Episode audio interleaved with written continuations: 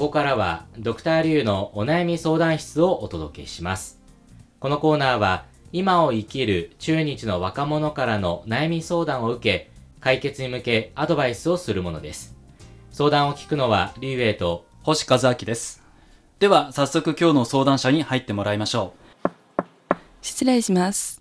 どうぞ。う。では、自己紹介をお願いします。はじめまして、CS 新と申します。呃出身は北京です。今、北京外国語大学で日本語学部で勉強しています。どうぞよろしくお願いいたします。よろしくおはい、願いします。よろしくお願いします。シさん、出身は北京なんですね。うん、はい、そうです。もうずっと北京で生活をして、うん、はい、そうです。どうですか？その北京生まれで北京で生活をしてきたというね、中で、シさんのおすすめの北京のスポットってどこですか？スポット、やはり、うん、故郷ですね。故宮。故郷。シさんは何回も行かれたんですか？3回ぐらい。3回くらい、小さい時に行きましたか？はい。小学校の時は、あの、先生に連れて行きます。それから、あの、うん、中学校、あ高校も、なん行きました。これもこれで、小中高って必ず呼吸行くんですよ。じゃあ大学では？大学では行きません。お友達とか、ほら、留学生の方を連れて行くとかっていう予定はまだ？まだです。でももう一度行きたいんです。ということは、C さんはもう3回も行ってるから、呼吸を案内できる、ガイドできますか？できません。故郷はちょっとあ大きすぎるから。うん。もう1日ではね、回るの大変ですからね。うん。あの、ほら、小学校の頃からもう故宮に行ってるわけじゃないですか。あの、時間にすると、もう20年近く経ってるわけですが、やっぱ故宮って変化ありますか？その、小さい時に行った時に比べると。うん、あると思います。あ今あの故郷あであのホリデーでも行くことができます。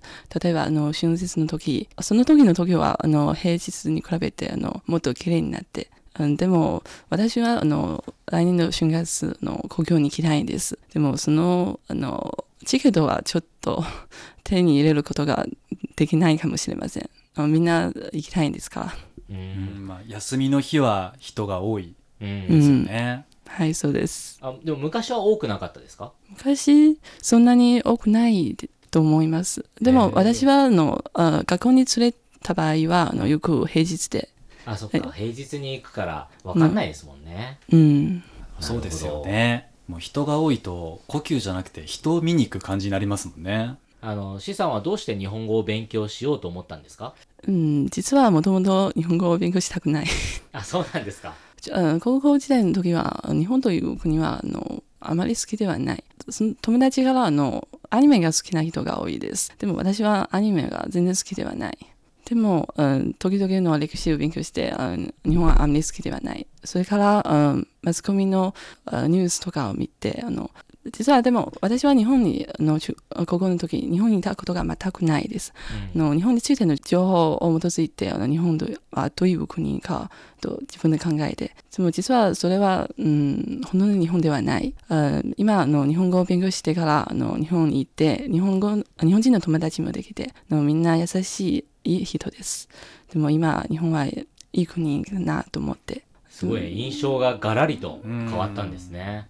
どうですか？日本語を勉強してみて、どこが難しいと思いますか？日本語の敬語です。あ、敬語。敬語。2年生の時はあのこの敬語についての授業がありました、その授業は大変です。あの週末テストであのその敬語の文章を暗記して、あそれからあの先生の前であ例えばあの職場のスキンとかあ上司に対するあの話し方とか、とても難しいです、うん。その人によって敬語も使い方変わりますもんね。はいそうです。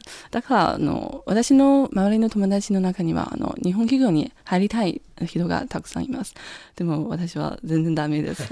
敬語が怖い。そうですよね。上司の人にどうやって使ったらいいんだろうとか、言葉悩みますもんね。うん、それから私はあの人間関係もちょっと苦手ですからあの日本の人間関係も中国の人間関係もちょっと複雑と思いますえ、どういうところが苦手なんですか？私はあの空気が読むことが苦手な人ですうん。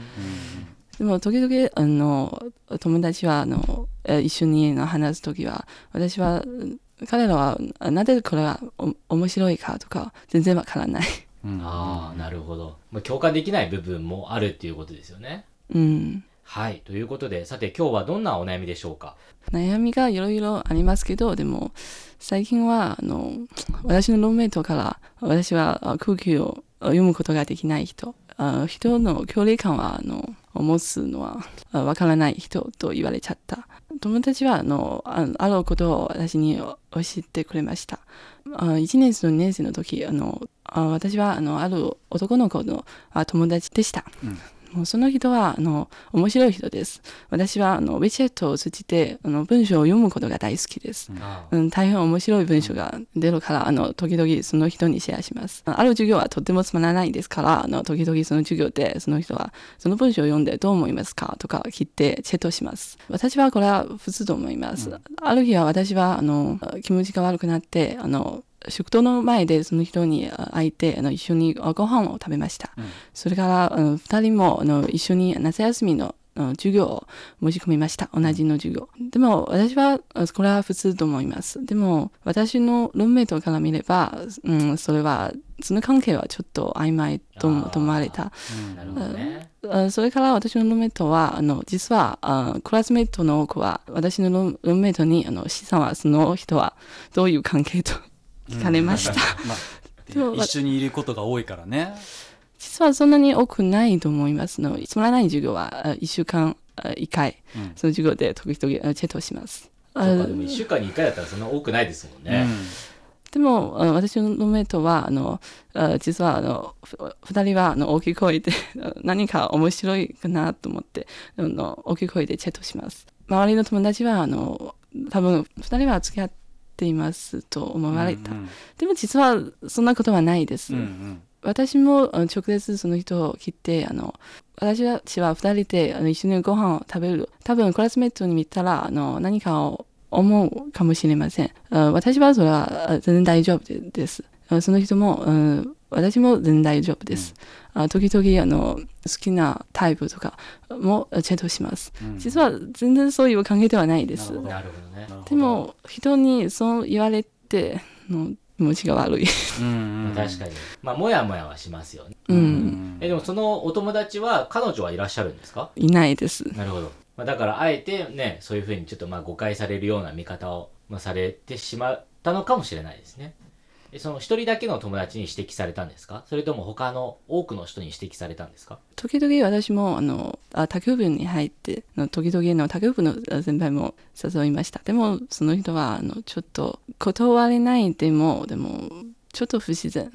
でもあ直接に言わないで。でもローメイトにあの、私は空気を読まないと言われたら多分その人はあのごあ私と一緒にご飯を食べたら他の人から見ればあの2人はどういう関係とかうん。思われたかもしれませんがだから私の一緒にご飯を食べたくない。うん。あ今更ね私はあの人のとの距離感はちょっと 苦手です。うんなるほどね。まあ、これは確かにね、難しい問題ではあり,、ね。ありますね。だから人との距離感をどうしたらいいかそして異性だから資産の場合だと男性に対してどういう距離感を取ったらいいだろうかということですよね。はいそうですはい。ということで、後半部分で解決方法を考えてみたいと思います。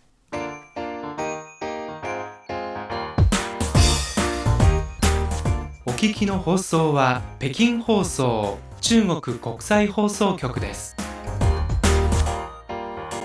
ドクターリュウのお悩み相談室。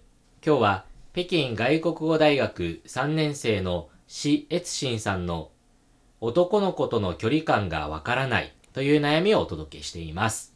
はい。ということで、うん、男の子との距離感。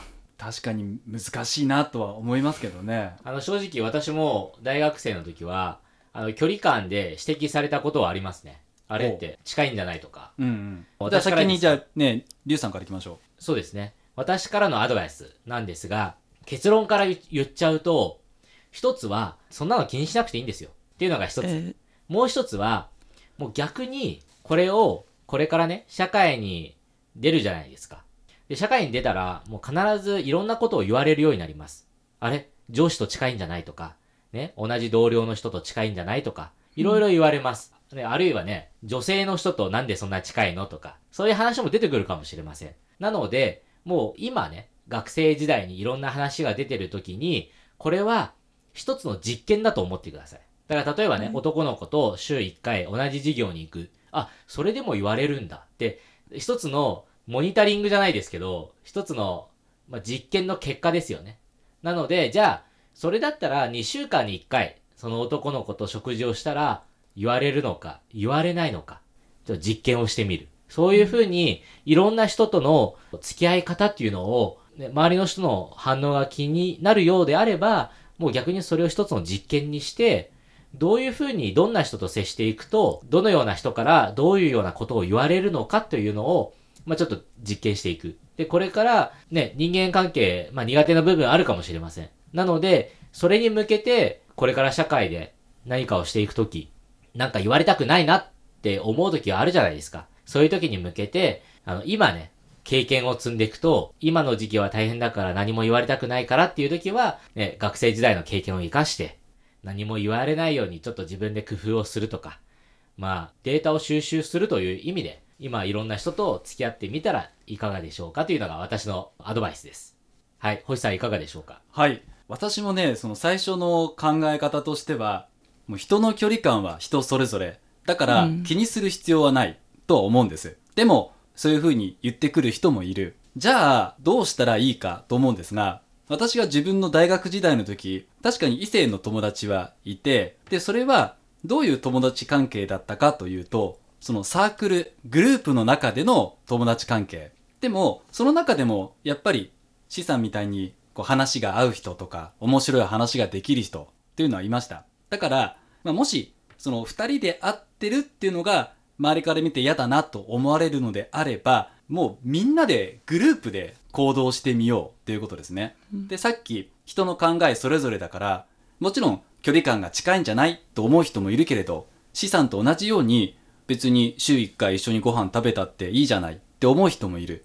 そういう人方とグループができて仲良くなってくると、もっともっと同じ女性同士の友達も増えると思うし、逆に同じ考えを持っている異性、男性の友達もできると思うので、もっともっと自分の考えに近い人を見つけて、その輪を広げていく。そういうことができると、きっとその距離感が、ね、違うよねって言うかもしれないけど、もうそんなことはなくなると思うので、ちょっとずついろんな経験をして覚えていく、いろんな人を知っていくということが大事なのかなと思います。はい。ということで、資産いかがでしょうか？それはいいと思います。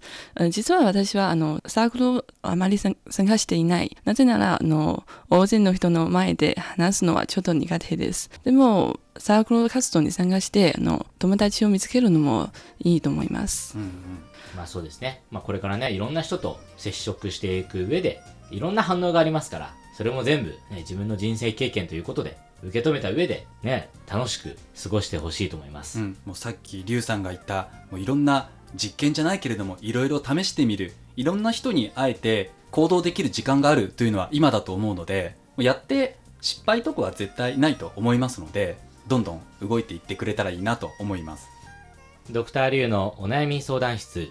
今日は、北京外国語大学3年生のシ・エツシンさんの男の子との距離感がわからないという悩みをお届けしました。それではまた次回再见。